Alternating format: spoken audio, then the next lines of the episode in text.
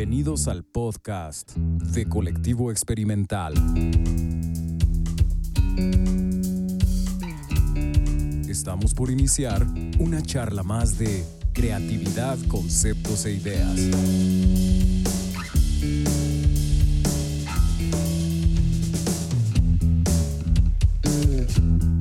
Comenzamos.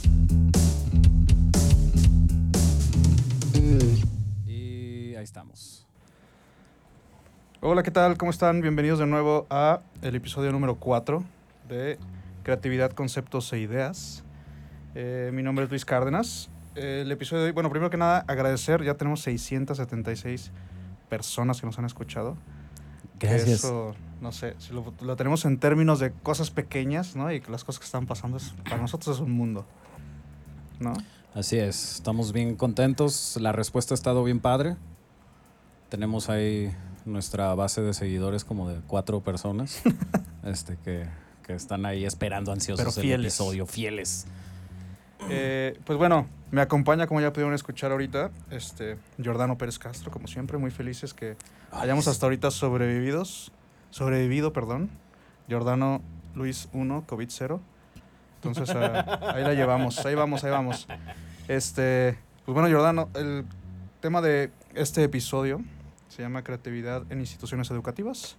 Así Te es. paso el micrófono para que saludes a nuestros escuchas y presentes a nuestro invitado de hoy. Así es. Y bueno, antes de empezar, pues queríamos grabar esto antes de Navidad, pero pues pandemia. Y todo va bien hasta ahorita. Espero que todo vaya bien en, en casa de los que nos acompañan hoy y de nuestros amados escuchas. Que todo salga padre este 2021 y que nos sorprenda con puras cosas bonitas.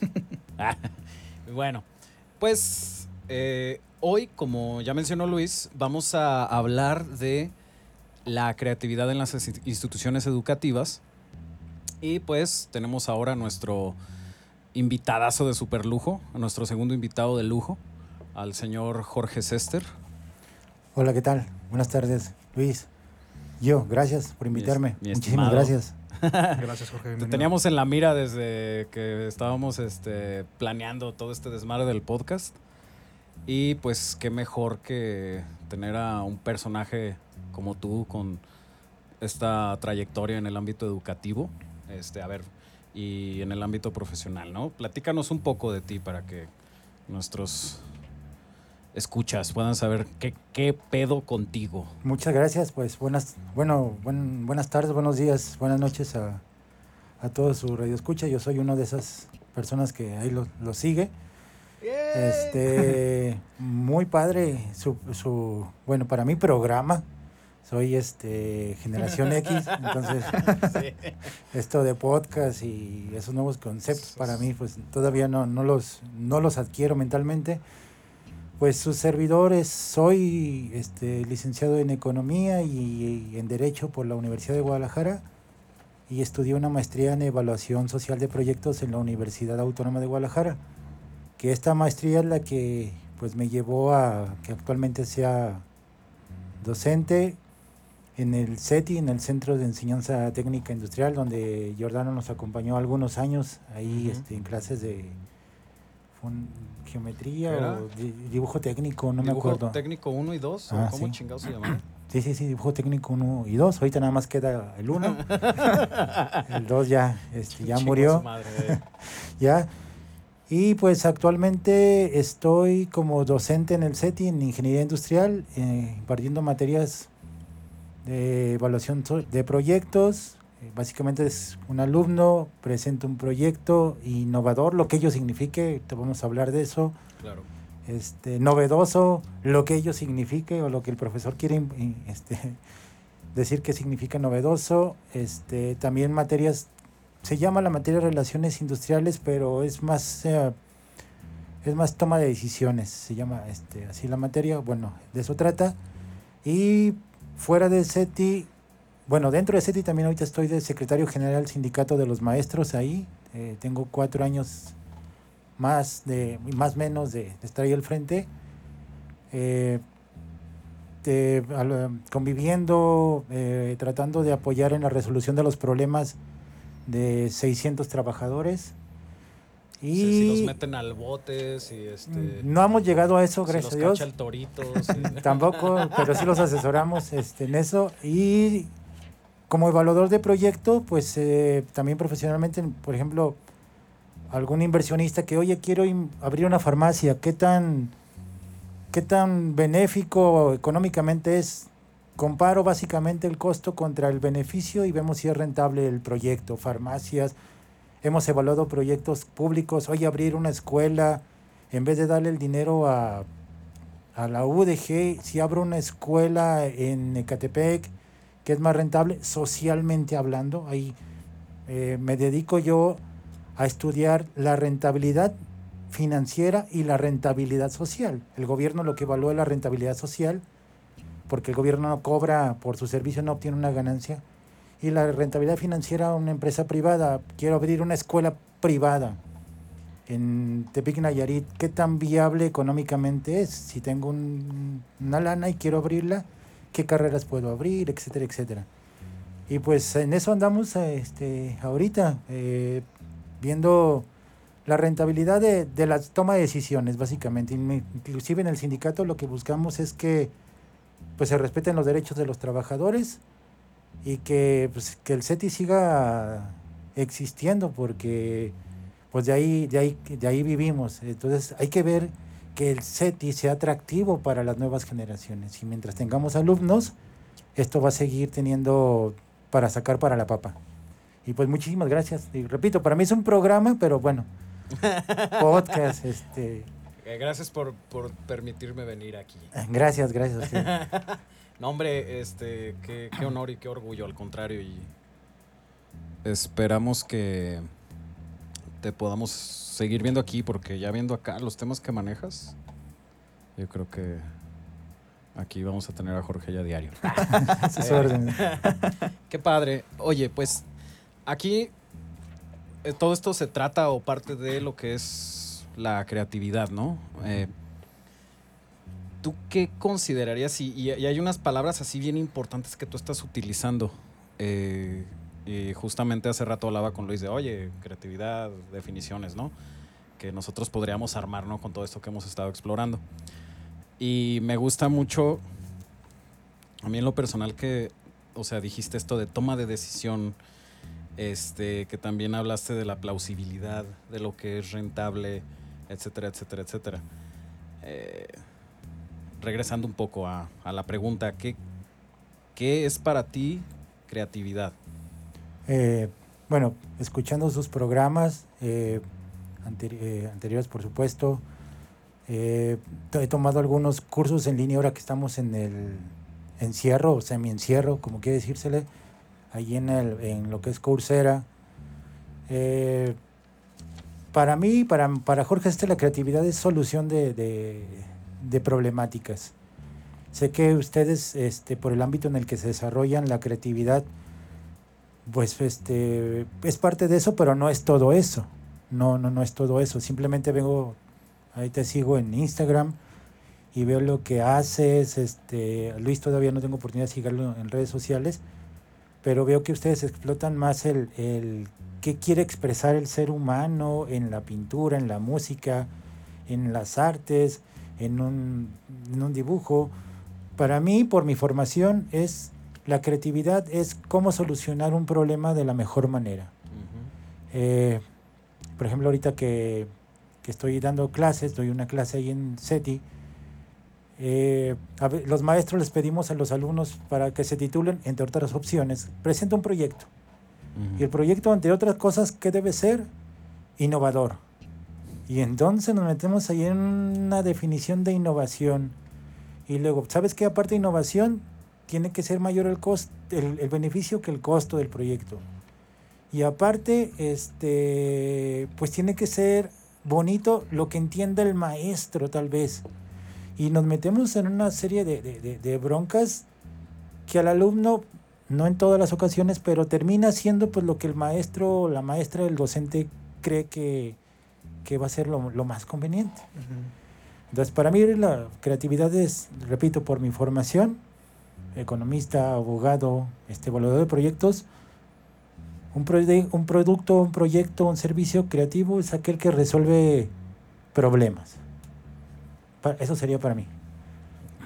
Qué, bello. Sí, y, y, fíjate, tú estás diciendo es que ustedes están enfocados a la expresión. Y es justamente ese, no, Luis y yo, ¿no? Empezamos eh, enfocándonos en el área de diseño, diseño industrial, diseño gráfico, arquitectura, etcétera. Empezamos ahí, pero, o sea, reconocemos esa parte de, oye, es que sí, empieza la creatividad desde, nuestra área como una necesidad de expresión o una expresión correcta que genere un impacto, definitivamente. Pero ya cuando lo sacas del contexto, obvio, este, y lo aterrizas en otras áreas, y es precisamente por eso que queremos hacer este intercambio con gente que no tenga nada que ver con nosotros aparentemente, como es el caso ahorita que eh, estamos contigo, ¿no? Eh, o sea, sí, una de esta toma de decisiones es la expresión, pero no es la única, no es la única vía.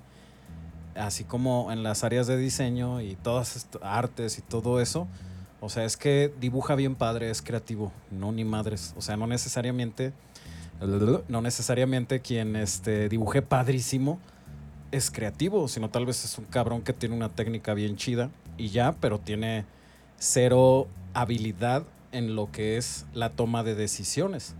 O sea, esas son cosas que se pueden ser antónimos.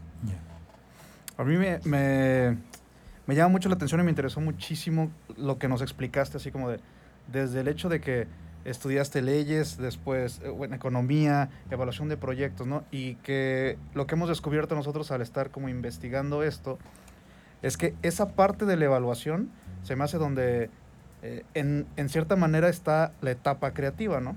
Entonces, se me hace como interesante que en episodios anteriores hablamos de esta onda de la traducción. Ahorita tú nos comentaste que, eh, no recuerdo muy bien cómo, la, cómo se llamaba la clase, que... Se llama Relaciones Industriales, revisando el tema o el temario, pues es toma de decisiones. Exacto. Entonces, como en esa traducción, ¿no? Me interesa mucho saber, y ahorita entrando como de lleno al tema, pues, institucional, y, del, y hablando como esta onda de la traducción, el hecho de que el cambiar eso a toma de decisiones abre un panorama de posibilidades, ¿no? A, a como la nombran normalmente en currícula. Entonces, ahí como que lo que nos interesa o lo que a mí me llamó la atención es saber el, uno, por qué crees que se llama así, o sea, si es como el, si crees que el tecnicismo o lo literal de el nombre de la currícula genera bloqueo, o sea, genera realmente como un bloqueo que no se entiende y pasar a esta idea de toma de decisiones genera que la gente se abra para decir, ah, ok, está, ¿no? Más fácil desde ahí ya sé hacia dónde voy con la, con la clase o la materia. Sí, en ese, sí, es tal cual, eh, Luis. Uh, por ejemplo, eh, revisando la currícula yo de la escuela, no existe la palabra creatividad en todo SETI no existe, al menos en los planes y programas de estudio que están montados en Internet, la palabra creatividad no está en, en, alguna materia, en alguna unidad este, académica. ¿Esto qué, nos trae? Pues que de entrada, pues este, no está nombrada. No está nombrada. Y ustedes en otros podcasts anteriores hablaban de, de cuando nace la palabra como tal. De cuando nace este, la palabra como tal. Ahora que yo me meto a esta clase y que tengo que ver y que veo que es algo de creatividad, a mí me encanta la, la, la, etimología y bueno, ¿de dónde viene la palabra creatividad? Pues de crear y me di cuenta de que la palabra crear ah, se le atribuía antes a personas que supuestamente ya lo traían, nadie más lo podía desarrollar. Era como parir, ¿quién podía parir? Tener hijos, las mujeres. Entonces el ser creativo era un don divino, por Zeus o por Dios o por algún ser este, superior, y te tienes que dedicar a eso. Este, en otros podcasts ustedes hablaban de que cualquiera puede ser creativo. Este, yo considero igual, pero no todos somos tan creativos como, como ustedes, por ejemplo. Mm. Algunos tenemos poquita creatividad, ese es mi punto de vista, otros mucha creatividad. La currícula, si la, la currícula, sí, si tú le preguntas a un alumno, vas a tener clase de relaciones industriales, pues eso qué es. En cambio, este, por ejemplo, los cursos que da ahorita gratuitos Coursera, o si quieres tener el título o el certificado te cobra un billete por ahí, este, eh, ¿cómo se llama este curso que estoy tomando? Ah, eh, cambios disruptivos. Y desde ahí te están vendiendo ya. Sí, sí, sí. ¿Cómo que cambios disruptivos? Pues sí, tú profesor de educación pública que nunca has escuchado de esto, pues sí te, te llama la atención. Ahora una asignatura, una unidad académica que se pudiera llamar cambios disruptivos, pues sí te, te, te, te abriría más posibilidades mentalmente para, para saber qué puedes hacer. ¿Por qué ponerle relaciones industriales? Pues no lo sé, ya tiene muchos años llamando así la, la asignatura. No sé si en, tal vez en las universidades más grandes que nosotros, en UDG o en otras públicas, hubiera alguna materia de que se llama cambios disruptivos o generación de ideas, etcétera, etcétera. Eh, revisando la currícula de ITES o ITEC, sí tienen estos cursos, estos diplomados, en donde supongo yo que te enseñan a, a, a generar ideas, como tal vez el taller que ustedes tienen, que te enseña a desbloquearte, yo así lo veo, lo he visto ahí anunciado en las redes sociales. Yo, yo, le, yo leyéndolo sin haber asistido, sin haber escuchado de qué se trata ese taller, pues me supongo que se trata de, de, de, de desbloqueo mental. Y en las instituciones públicas padecemos mucho de esto. Si, si tú quieres desbloquearte mentalmente, la verdad, o terminas decepcionado o te terminas saliendo porque pues seguimos trabajando en un salón de, de clases de cuatro paredes que fue creado hace 400 años con un maestro al frente y los demás son escuchas. No ocurre ya así tanto, pero seguimos basándonos en un modelo que ya no funciona. Entonces, sí es necesario desde la misma perspectiva o desde el mismo nombre cambiarlo, porque de ahí nace el enamoramiento de una idea para, de- para, para mí. Ya. Ujú.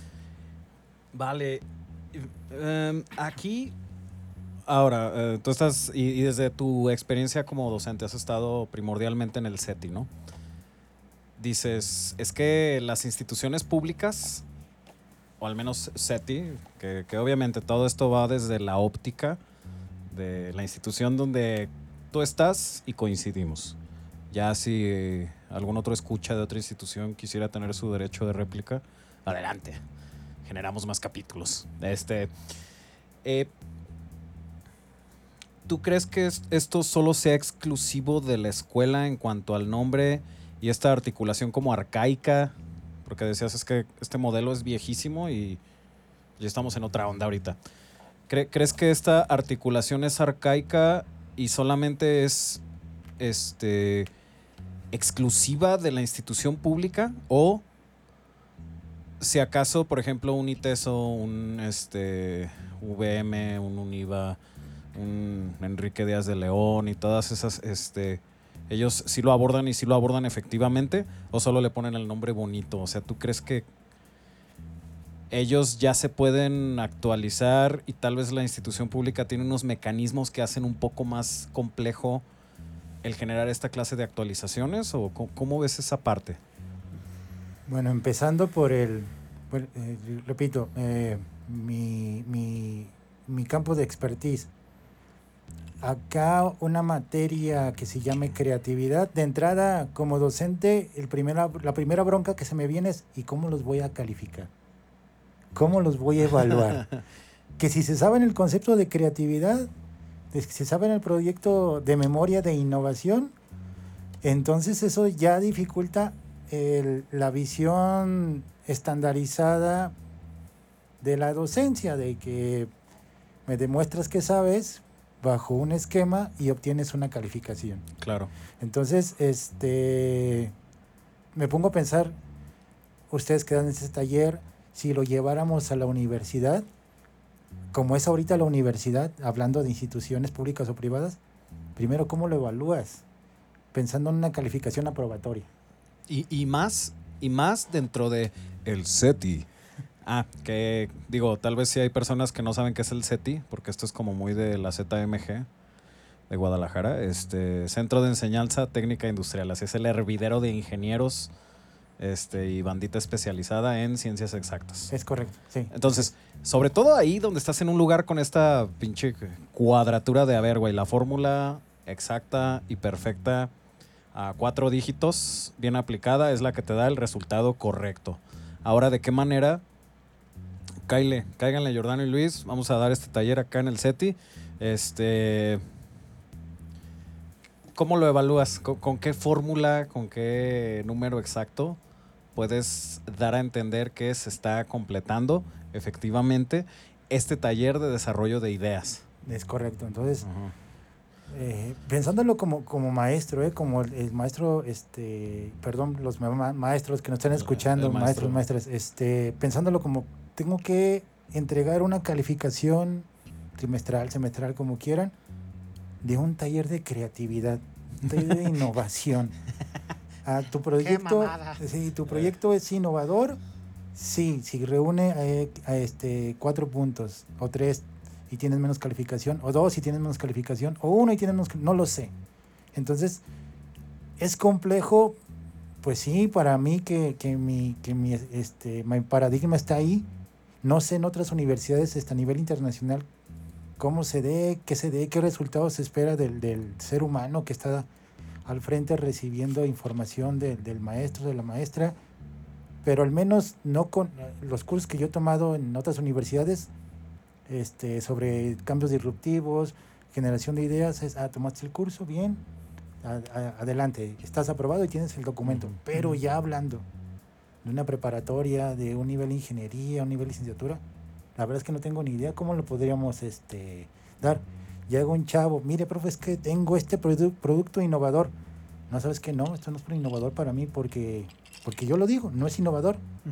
Y yo creo que no, y mejor cámbiale. Pues el chavo, repito, termina desertando o haciendo lo que yo le diga.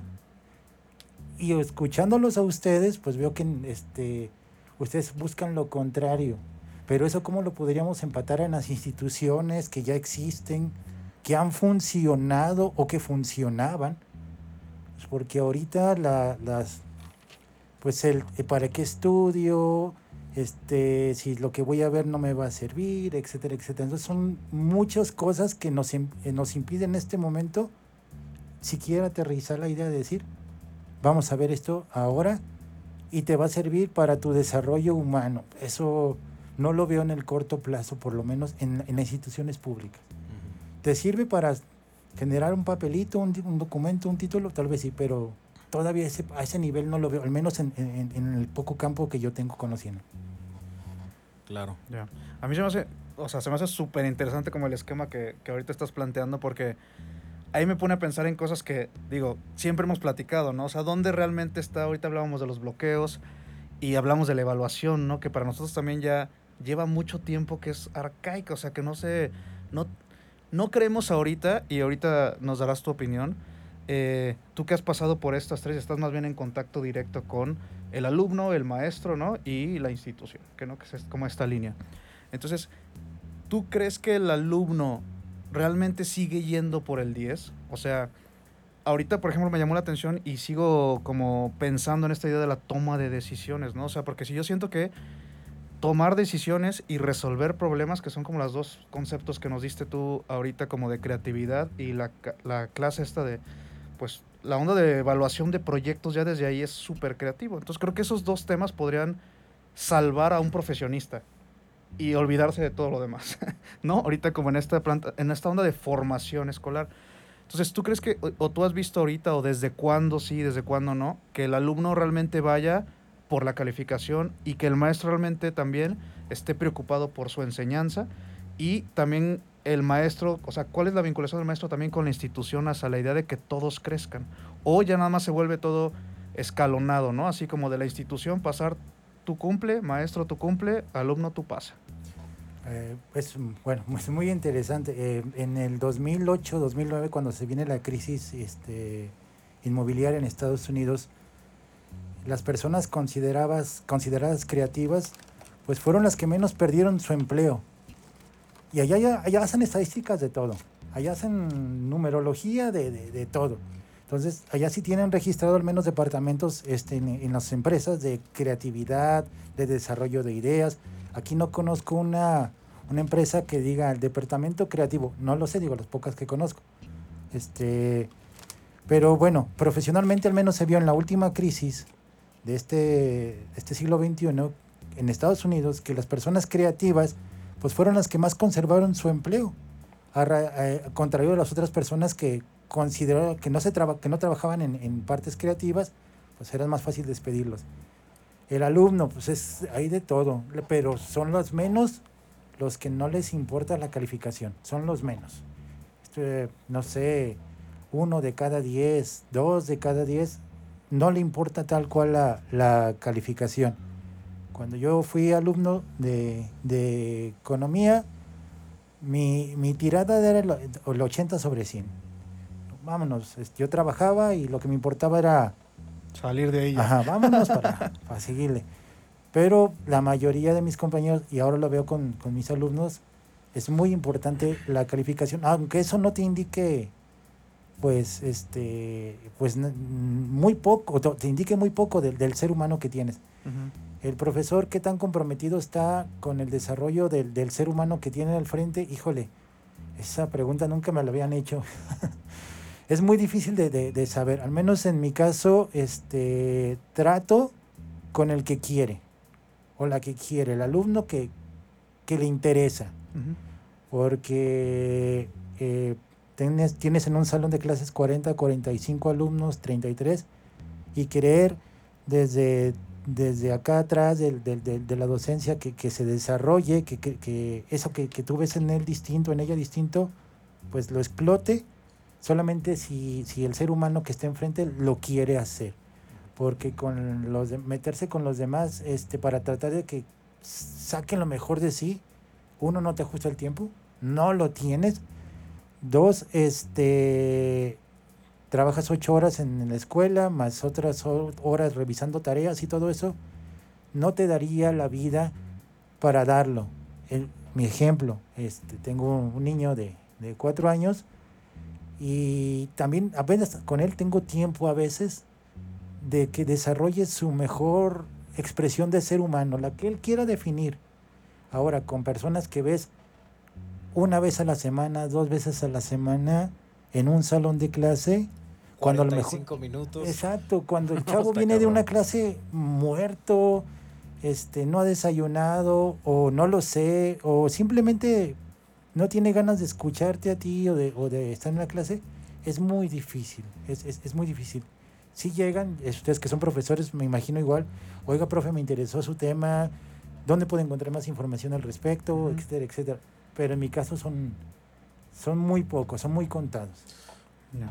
Aquí en Guadalajara no, nunca llegan con quiero más saber del tema, la neta. Pocos. Pocos, muy pocos. Sí, son muy pocos. Y, y fíjate, re- respondiendo un poco a la pregunta que abriste, ¿no? De manera directa, de oye, es que es todo lo que hacen ustedes en su taller, ¿cómo, cómo lo llevo yo y cómo lo evalúo? O sea, aquí entendiendo que, y tomando un poco tus términos, ¿no? O sea, lo, lo que hacemos en el taller es el destapar estas vías que las personas tienen para poder encontrar soluciones a situaciones en un contexto y que no sabían que tenían. O sea, porque siempre nos vamos como que a la fórmula que me dan y ya. Y todo en la escuela y en el contexto educativo son fórmulas y números exactos para probar y comprobar marcadores de eficiencia. Porque, como dijiste al inicio, pues la escuela tiene que tener alumnos, porque si no, ¿cómo? Sí. Y desde el 2008 yo me acuerdo que esa la predicaban en el CETI y en el se entiende también en, en universidades públicas, este, perdón, en universidades privadas. Se entiende, ¿no? En modelos privados, donde yo necesito una cuota de cabrones que se inscriban para yo poder subsistir. Si no se inscriben este determinado número de personas, pues... Y, y aquí la onda eh, que nosotros hacemos, y por favor aquí Luis, tú complementame, este, es el enseñar a las personas, eh, y ni siquiera es enseñar, o sea, el, el demostrarle a las personas que ellos mismos tienen otras vías, tienen una amplitud de opciones adicionales a las que creen que tienen para poder tomar decisiones, para poder encontrar, específicamente hablando en diseño, este, una vía para un producto o una experiencia de consumo. O sea, porque este, la institución lo que hace es, este, te, encierra como en esos patrones formulaicos, este, donde crees que solamente por ahí se puede. Y no todos pueden por ahí, algunos sí pueden, otros no. Entonces, eso es lo que nosotros nos enfocamos en hacer. Y ahora, si nos vamos a lo super obvio dentro de los términos de las instituciones de de qué manera doy esto y de qué manera tú puedes calificar que alguien sea creativo, de una manera directa y de pensando en A más B es igual a C, en ese sentido no se puede, pero no quiere decir que sea la única manera. O sea, es de nuevo aplicar como esta creatividad al momento de evaluar lo que es creatividad. O sea, de qué, por qué, porque yo te voy a evaluar de una manera muy formulaica, lo que en esencia no es para nada formulaico y no lo debería de ser.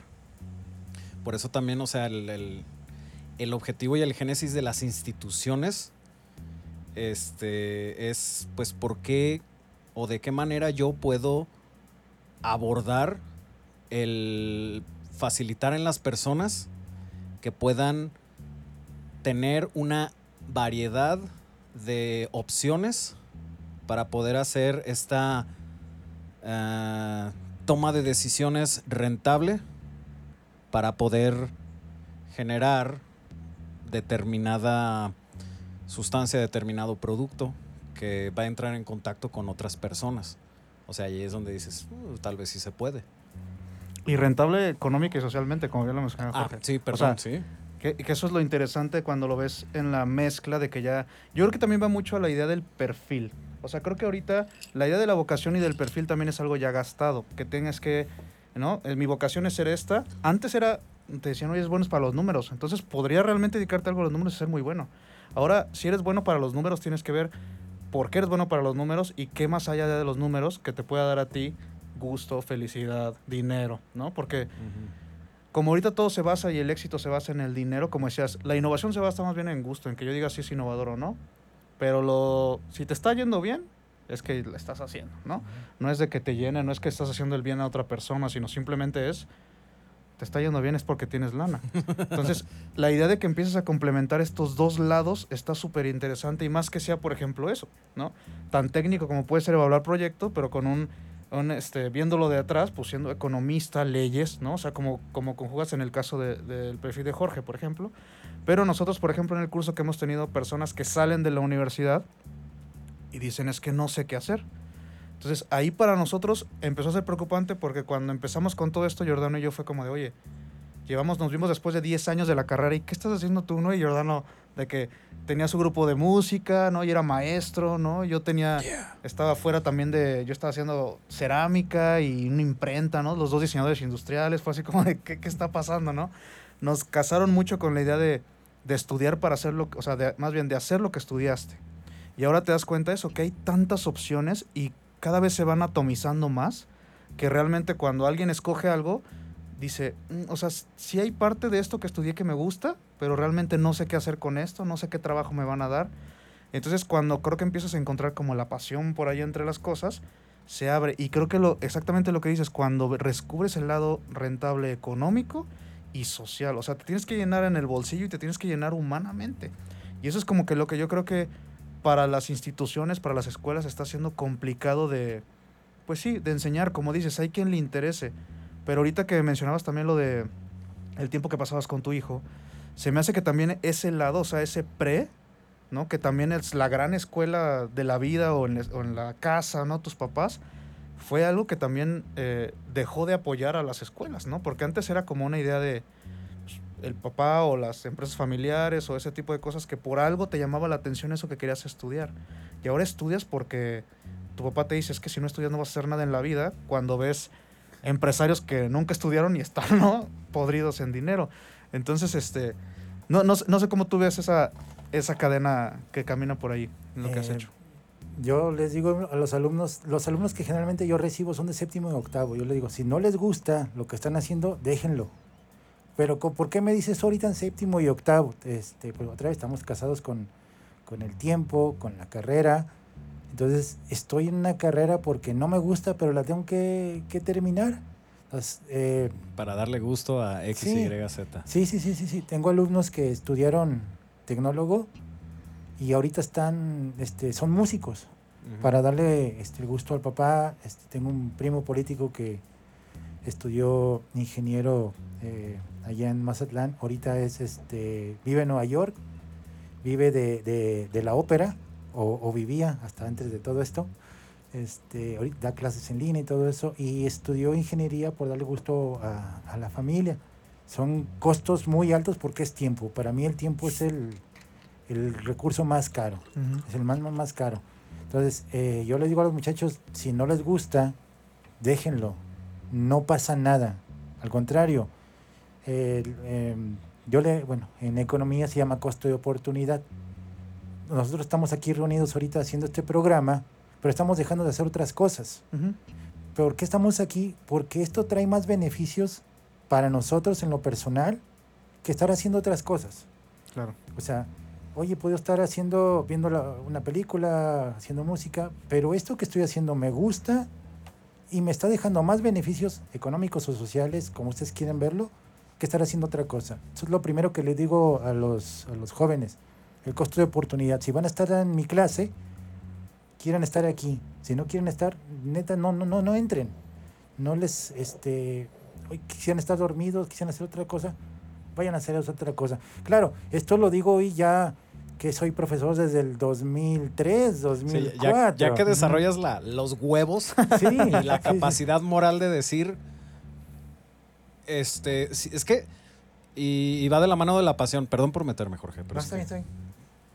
Este, que, que dices, cabrón, si tú vienes con hueva a mi clase, que yo hago con todo el gusto del mundo, me estás haciendo perder el tiempo. O sea, vete de aquí, güey. O sea, y yo, yo la llegué a aplicar. Este, no voy a decir en qué escuela o en qué campus de UVM, ¿verdad? Pero, este, eh, no me hagas perder. ¿Quieres el 10, güey? Ahí está, te lo ofrezco hoy.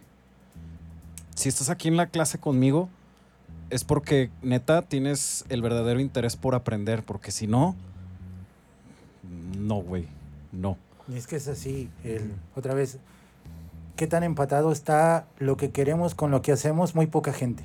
Uh -huh. Hay que tener muchísimo valor uh -huh. para hacer lo que te gusta y no hacer lo que te toca o lo que, o lo que la vida te, te dijo que por ese camino. Y otra vez, después de ser muchos años docente, pues le vas cambiando y le vas cambiando. Yo a veces entro en crisis y digo, y ahora de todo esto, de qué les es útil en su desarrollo de ah, la persona. la verga, yo también, güey. Entonces dices, no, no, no, no, no. qué fuerte. No, quítalo, sí, güey, quítalo. Sí. O sea, okay. entonces, digo, entonces, a ver, dejo de cumplir entonces con el plan. entonces dices, híjole, entro en crisis. O sea, y, y dices, ah, ya está mi curso en internet, este, me lo llevo. No, estoy cambiando y cambiando y cambiando. Porque otra vez se caen las realidades en esta pandemia se cayeron reali varias realidades para mí. Eso de dar cursos en, eh, o la, dar la, la, la, clase totalmente en línea, yo lo pensaba en 10 años. Y pum, me aterrizan y dicen, no, ya. Una vez. Y, y, un, y, un, chino quiso comer murciélago, caldito de murciélago en, en Wuhan y, y, Dios dijo, no, perro, ahí va. Desde ahorita. Desde, desde ahorita. Y, y es, eh, esto lo hablábamos con Pepe, ¿no? Eh, el, el, psicólogo que nos orienta de para él creatividad era esta toma de decisiones para adaptarse a un contexto eh, que está en constante movimiento y cambio y pues, si no te adaptas chingas a tu madre este es esa parte no el yo Jorge maestro y hay que hacer un pinche grupo de maestros anónimos güey acá como alcohólicos y neuróticos anónimos güey de, de, ahora me dijeron esto y no mames. Todos los maestros así entramos en crisis bien duro siempre pero bueno. Ahora este, este el primer paso es aceptarlo sí, sí, sí. Este ahora está esa parte de tú Jorge como maestro no ahora tú Jorge como vínculo a la institución, o sea, ponle el George, líder sindical, el George que entiende cómo trabaja el sistema tras bambalinas, y el George que, que dice, güey, pues es que pues, tenemos que comer, cabrón, o sea, sí, está bien bonito y bien romántico querer ennoblecer el alma de, o sea, y esas partes, ¿no? Pero, a ver, ahora aquí, la institución, ¿cómo ve a estos, esta parte de la educación, la creatividad, el docente? ¿Qué? Bueno, eh, para, para la SEP, se- otra vez indicadores. Reprobación, deserción, aprobación. Entonces desde ahí ya estás. Este, ¿Se puede evaluar el desarrollo humano? Sí, sí se puede. Si el ser humano este, es feliz con lo que hace, acepta sus errores, todo lo que hace tiene consecuencias positivas y negativas y acepta ambas. ¿Qué, ¿Qué? qué número me dice que es feliz, verdad? Entonces, meterse a, a eso, mm, no conozco a, a una institución educativa que luego a lo mejor sí, a lo mejor sí lo hay, este, pero en este momento no. Como líder sindical, este, soy representante de 570 docentes y no docentes. Entonces, tengo personas que tienen 70 años de edad, 68, profesores nuevos que acaban de ingresar 23, 24. O sea, tengo como se nos ha clasificado, tengo generación X, tengo millennials, tengo baby boomers, este, de todo. Entonces, por ejemplo, para ser creativos ahí, ¿cómo hacer llegar un mensaje a los trabajadores? De distintas generaciones. Es correcto, entonces, eh, ya vamos a regresar a la escuela presencialmente, pues hay que sacar un comunicado en correo, otro en Facebook, otro en Twitter. Señales de humo. Ya va a abarcar todo. Instagram, llamada telefónica y entonces otra vez resolución de, de- de problemas, ser creativos para hacerles saber, pues, que, no sé, cualquier comunicado, cualquier cosa. Simplemente eh, el año pasado que no, no hubo eventos y en educación pública tenemos el Día del Maestro, el Día de la Mamá, el Día del Niño, Mándenme mi tequila de la Ah. reunión. Entonces, este, ¿cómo decirle al trabajador pues que no va a haber esto y que pues porque está ocurriendo la pandemia?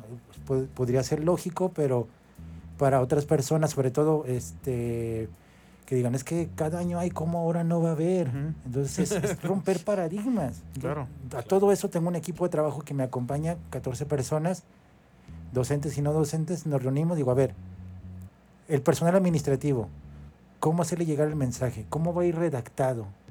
Al personal este, docente, a los chavos, pues hasta en historias de Instagram, yo que jamás pensé que me fuera a meter en eso. Ujú. O sea, en historias cómo llegar el mensaje al ser humano.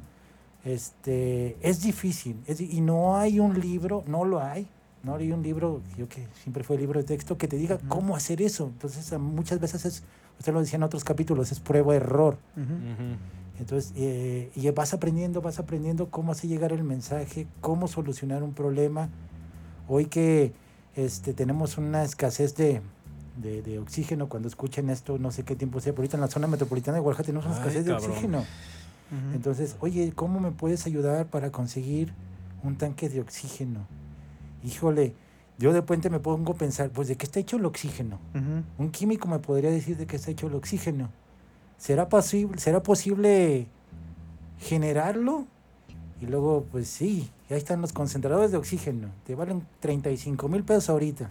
Entonces, alguien que ya fue innovador, que ya fue creativo, que fue capaz de encerrar una maquinita de 10 kilos, este, los elementos necesarios para generar el oxígeno, ahí lo tienen. Y ahorita están haciendo el billete de la vida Sí. el billete de la vida. Es difícil en la institución pública traer eso, sí. Imagínate que tú que vas a hacer un proyecto en el 2018 de tanques de oxígeno. Yo como profesor, ¿qué voy a hacer? No, es una pendejada. Exacto. Aquí estoy, lo estoy respirando, güey. Exacto, Eh, eh, Mírame.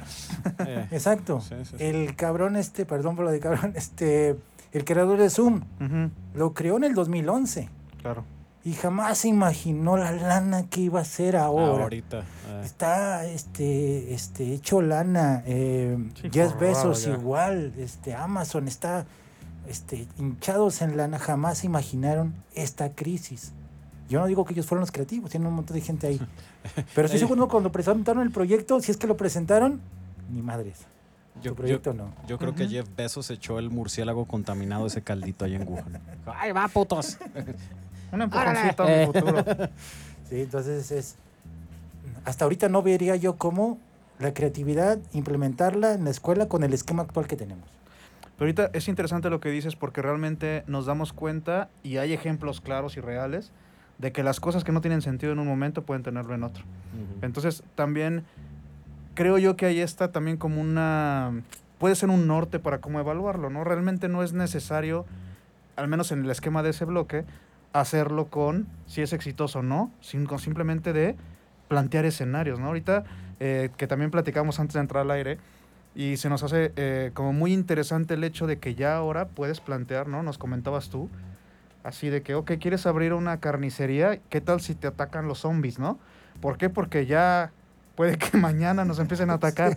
Entonces, todo este tipo de cosas. No, güey, y, y en el pinche 2019 hubiera dicho ataque de zombies. Hubiera Ajá. dicho ataque de zombies, qué pendejo. Deja de ver la Pero tele. ahorita Ajá. todo Con- es posible. Con los médicos que ya se vacunaron. Y, y todo este tipo de idea empieza a abrir panoramas y cada vez está destrabando más cosas, ¿no? Que, digo, las desgracias a veces traen beneficios, ¿no? Y tenemos que empezar como a aprovechar todo ese tipo de cosas para poder, este, como caminar. Ahorita también se me hizo muy interesante lo que planteabas de eh, cómo poder tú, o sea, ver tu plan, ¿no? Que tu plan de estudios, ¿no? Y tu plan también de currícula para tú dar la clase y tu programación y digas, oye, esto ya está obsoleto, ¿no? O sea, ¿qué tanta libertad crees tú que hay en el maestro para cambiarlo? Una, hacia ¿no? la tolerancia de la institución. ¿Qué tanto la institución dice, oigan, hay que revisar nuestro plan porque yo creo que ya van 50 años y la cosa ha cambiado, ¿no? O menos. O, ¿Cómo ves tú ese, ese andar, tú que has estado como en las tres etapas? Eh, es más rápido hoy tratar de cambiar un plan de estudios que en el pasado, pero sigue siendo lento. La realidad no rebasa. Sí, hay, hay actualizaciones curriculares, güey. Cada Sí. cinco años y se junta la bandita.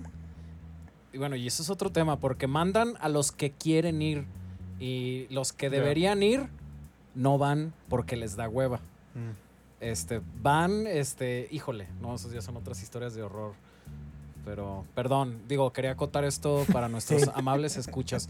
Porque sí, sí está articulado el revisar currícula cada cinco años, en públicas y en privadas. Este, pasa en VM, pasa en el Tecnológico Nacional y pasa en el CETI, o sea, sí está. Sí, es muy, muy, muy difícil. Es lento. Cada vez hay mayor libertad. Ahorita yo puedo hacer una propuesta de, de reformar el 30% máximo. Ya. Pero otra vez, este eh, libros de texto, a ver, tráigame libros de texto de creatividad.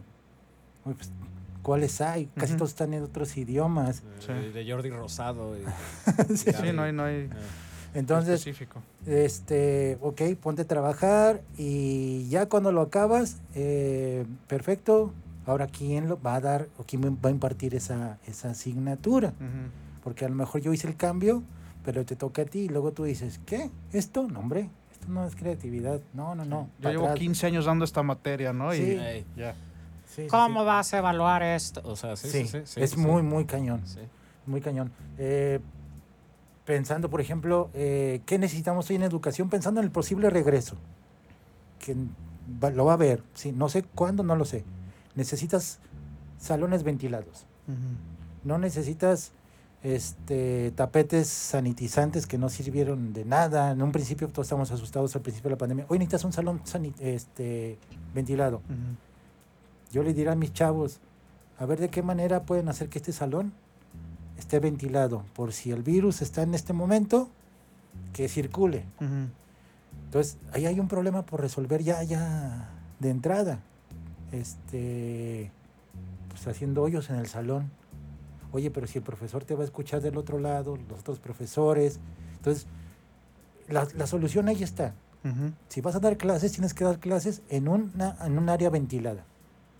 Ahora, creativamente, necesitas ergonomistas, necesitas este, especialistas en audio, necesitas este, arquitectos, diseñadores, para generar esa, esa solución. ¿Y qué te dirían en el CETI? No, que los de construcción hagan eso.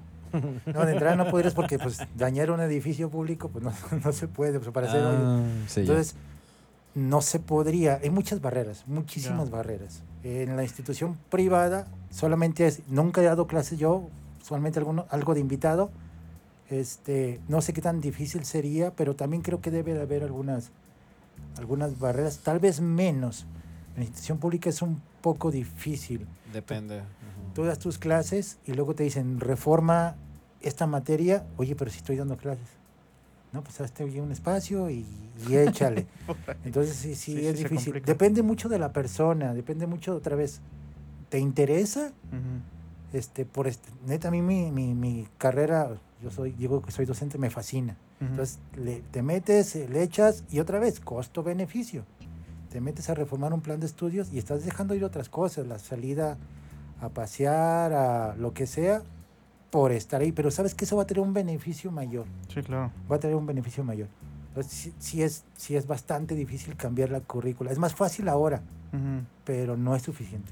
Y, y es que tienes que considerar a quien toma la decisión y quien va a acatar esa toma de decisión y los mecanismos para observar que esa decisión tomada sea acatada es un pedote. Ya. Y, y consideras aquí que eh, ya tienes maestros que han dado la materia 30 años. Y con esto concluye la primera parte de esta charla que tuvimos con Jorge Sester respecto a la situación y la relación que hay entre la creatividad y las instituciones educativas. Por favor, síganos en el Instagram. Arroba colectivo experimental, eh, arroba LM Cárdenas P y arroba Jordano.Pérez Castro. Muchas gracias. Síganos y nos vemos para la segunda parte.